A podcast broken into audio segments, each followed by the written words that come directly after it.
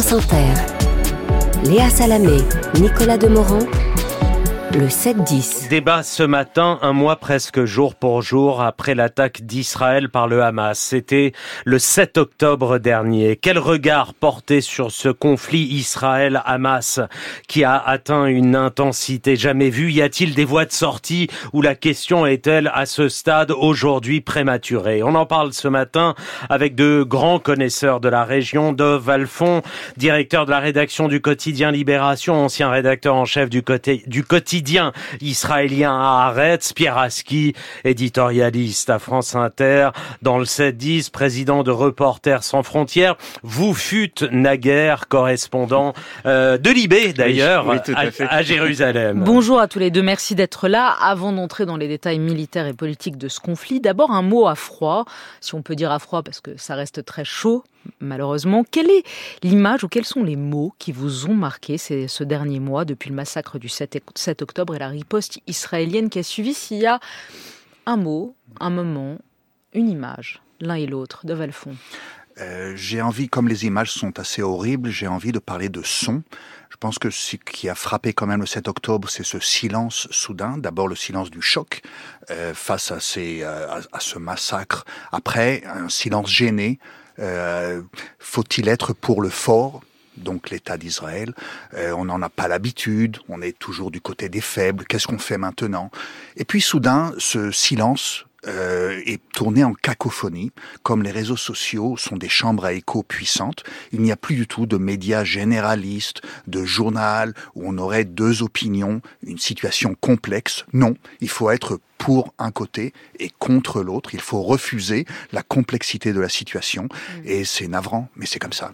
Pierre, J'allais dire exactement la même chose. C'est-à-dire, non mais c'est, étonnant. C'est un débat, hein, je vous le rappelle. Oui, je sais, mais je vais pas dire le contraire par euh, provocation. Mais moi, ce qui me frappe, c'est l'incapacité euh, euh, à, à pleurer les morts des deux côtés. On est obligé de pleurer soit les morts d'un côté, soit les morts de l'autre.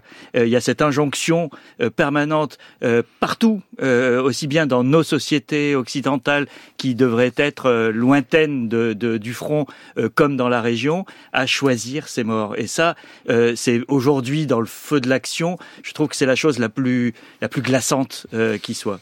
Israël continue et poursuit et intensifie son offensive sur Gaza. Elle encercle Gaza City à l'heure où nous parlons. Vous avez dit ici, de Valfond, euh, très très peu de temps après l'attaque du 7 octobre que l'opération terrestre prévue par, et annoncée par euh, Tsahal serait un piège pour Israël. Vous le pensez toujours?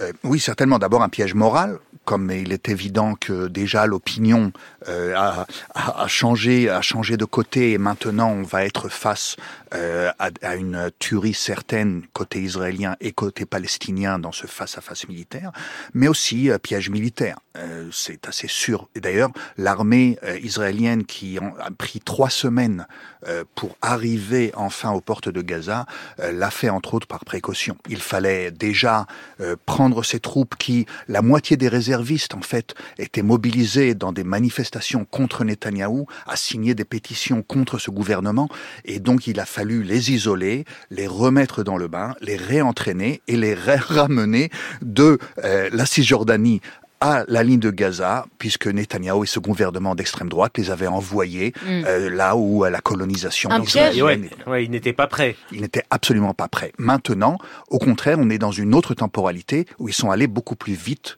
qu'ils ne pensaient, puisqu'ils encerclent déjà Gaza City. Les combats ont certes été rudes, mais ils ont traversé la bande de Gaza par le nord, par euh, l'est et par le sud à une vitesse, euh, je pense, ils ne comptaient pas y être assez rapidement à ce point-là.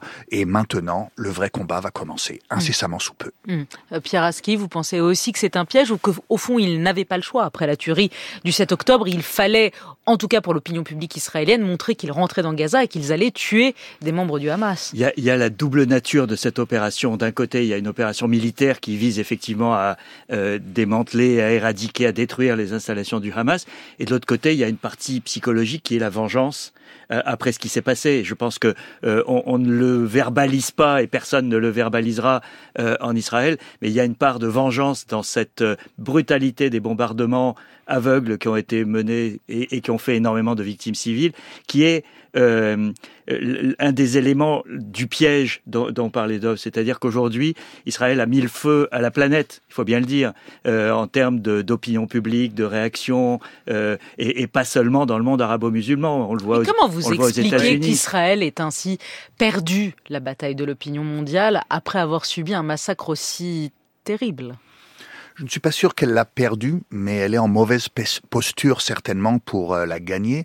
Euh, je crois qu'il est absolument impossible pour euh, des, des, personnes occidentales euh, de voir des bombardements aveugles sur ce qui est une population civile. Alors on peut dire, nous avions demandé à ce que tout le monde passe par le sud, nous avions demandé à évacuer tout Gaza, mais d'abord, le peuple palestinien ayant un traumatisme d'exode, on peut bien comprendre qu'il reste sur place, et après, il y a des vieillards, il y a des familles, il y a plein de gens qui ne veulent pas partir de chez eux.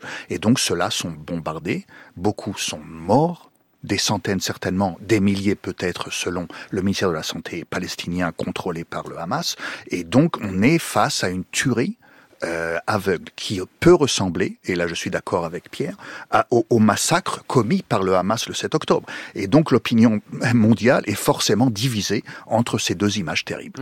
Je, crois qu'il y, a la, rencontre euh, de, de, plusieurs imaginaires, et en particulier, euh, on le voit aux États-Unis, euh, cette question est identifiée à un problème de décolonial post-colonial. De dominant et, de dominé. Voilà. Et, on, a entendu Obama d'ailleurs dire ça. Hier, il a parlé. Comment vous, comment vous interprétez les mots d'Obama? Alors, il y, a eu deux déclarations intéressantes ce week-end Obama et Bernie Sanders. Oui, tout à fait. Alors, Obama, c'est intéressant parce que les, démocrates sont divisés.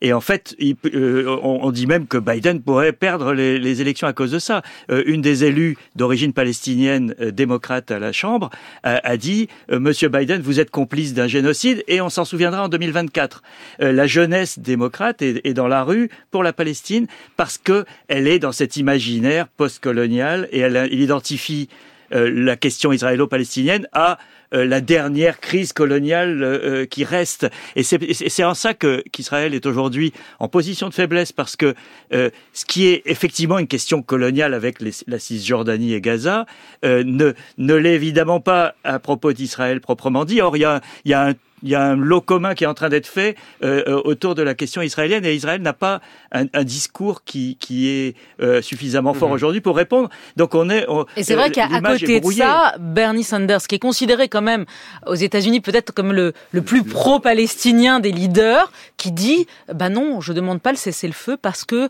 quand on a quand on vous a massacré votre peuple comme ça, il faut il faut il faut se venger et il faut aller tuer le Hamas. C'était très étonnant dans la dans la bouche de Bernie Sanders, qui je le rappelle vraiment, pour, pour, les Américains, on est au maximum du soutien pour, pour, le, pour, la Palestine. Il est très très à gauche sur ces questions, mais il est aussi un, un réaliste d'une certaine manière. Il est toujours, il a toujours été réaliste sur les questions économiques. Il l'est aussi sur les questions géopolitiques. Il est évident qu'appeler un cessez-le-feu aujourd'hui entre, entre le Hamas et Israël est, est, est, est, absolument nul de sens. On peut demander une trêve humanitaire, on peut demander d'arrêter des bombardements, mais dire il va y avoir un cessez-le-feu, c'est impossible. Alors, Pierre, moi, moi je, je, suis absolument pas d'accord sur ce point parce que, euh, franchement, euh, euh, quelle est la logique militaire de cette opération? Euh, Ok, Israël a la supériorité absolue et parviendra à euh, éradiquer le Hamas. Éradiquer le Hamas. C'est ça ce qui a été posé comme objectif. Et, aura semé les germes de, de la haine des, des, des 20 prochaines années. Enfin, il y, y a, quelque chose que, que, qui me dépasse pour avoir connu cette région. Quand on regarde la chronologie, euh, 67 conquêtes des territoires, 20 ans plus tard, c'est-à-dire ceux qui sont nés à ce moment-là, font la première intifada avec des pierres. La deuxième intifada 13 ans plus tard avec des kalachnikovs. Et 23 ans plus tard, vous avez aujourd'hui les massacres. Euh, il y a un moment où, on peut penser que euh, parce qu'on va raser le Hamas à Gaza, on va avoir la paix dans cette région, même si Israël reprend le contrôle, puisque c'est une des, hypothèses euh, sur la suite, c'est que l'armée israélienne garde le contrôle de Gaza pendant une période sans doute infinie, indéterminée. c'est une vue de l'esprit euh, en tout cas, ou, ou, alors on expulse les Palestiniens. Mais euh, garder 2 millions de Palestiniens qui auront subi ce qu'ils sont en train de subir. Donc l'idée de poursuivre cette guerre jusqu'à un objectif qu'on ne connaît pas et que les Israéliens eux-mêmes ne, ne connaissent pas. Qui est détruire le Hamas, c'est ça l'objectif. L'objectif premier, c'est détruire le Hamas. Mais ensuite, c'est l'objectif militaire est très clair pourtant, de, de, de démanteler les infrastructures du Hamas et d'éradiquer le Hamas sur place. Par contre, l'objectif politique est, est, absolument invisible, comme on ne sait pas quelle pourrait être la solution. Mais euh, est-ce que la solution, du coup, va être soit un génocide des Juifs, en Palestine, donc euh, euh, un pays entre le fleuve et la mer, et c'est tout, c'est notre Palestine, et les Juifs qui seront dedans ben, auront un génocide exactement comme, comme le 7 octobre, ou un génocide palestinien, comme, euh, comme vous le disiez, on, a, on entre dans Gaza, on massacre tout. Il, y a une, il y a peut une absolument voie, une troisième voie, et donc c'est ce que Et nous sommes en train de chercher. euh. Bah, je, je pense qu'une force internationale qui est donc on commence euh, entre autres Blinken, le secrétaire d'État américain, commence à esquisser des contours d'un envoi d'un contingent international qui serait à Gaza, reste à trouver encore les volontaires, euh, il faut bien d'abord éradiquer le Hamas. Aucune force de l'ONU n'arrivera à rester en vie et en contrôle si le Hamas est Mais toujours à est-ce que Gaza. c'est Oui, est-ce que c'est possible, euh, concrètement, réalistiquement, d'éradiquer le Hamas S'il tue les, les trois ou quatre ou six chefs militaires du Hamas, est-ce que demain, il n'y a pas une nouvelle organisation qui s'appellera différemment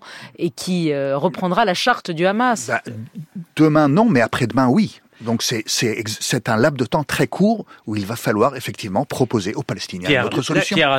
La question, elle est, elle est qui est posée, c'est que il y a 30 ans, euh, ces forces euh, existaient déjà. Le Hamas a saboté le processus de paix d'Oslo, de même que des extrémistes juifs ont tué Rabin.